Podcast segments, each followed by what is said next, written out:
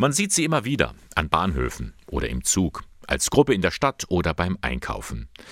Menschen, die nicht miteinander sprechen, sondern sich mit eigenartigen Zeichen und mit ausgeprägter Mimik verständigen. Eigenartig für Außenstehende, für Hörende, denn diese Zeichen sind Gebärden. Menschen, die nicht hören können, haben eine eigene Sprache, die Gebärdensprache.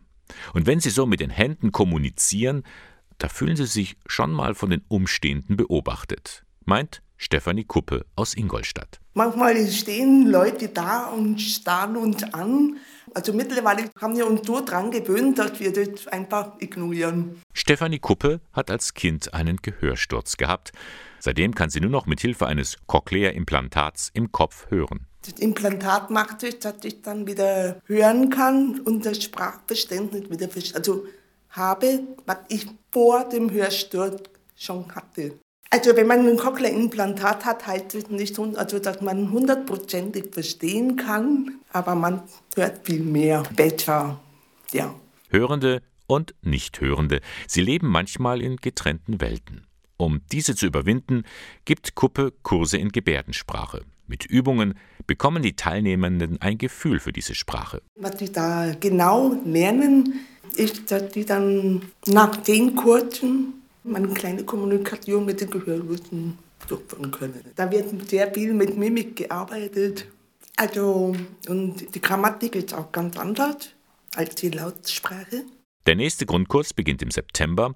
Er wird veranstaltet von der Pastoral mit und für Menschen mit Behinderung im Bistum Eichstätt. Der Kurs richtet sich an Normalhörende und Ertaubte sowie an Menschen, die beruflich, familiär oder einfach aus Interesse die Gebärdensprache erlernen möchten.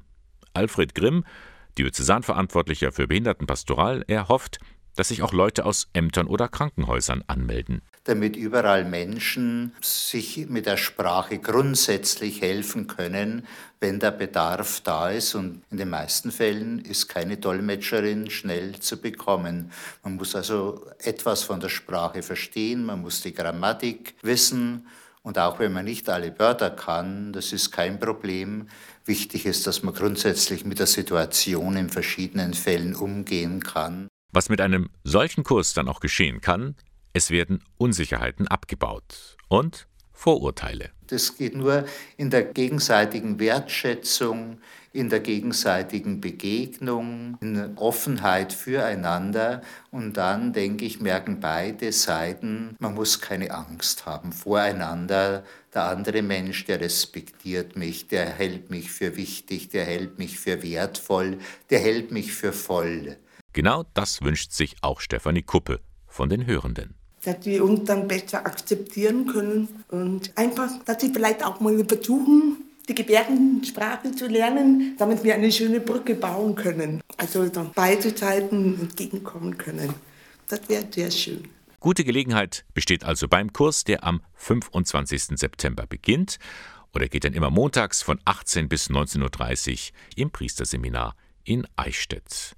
Wenn Sie mehr erfahren wollen, einfach eine E-Mail schreiben an behindertenpastoral.bistum-eichstätt.de.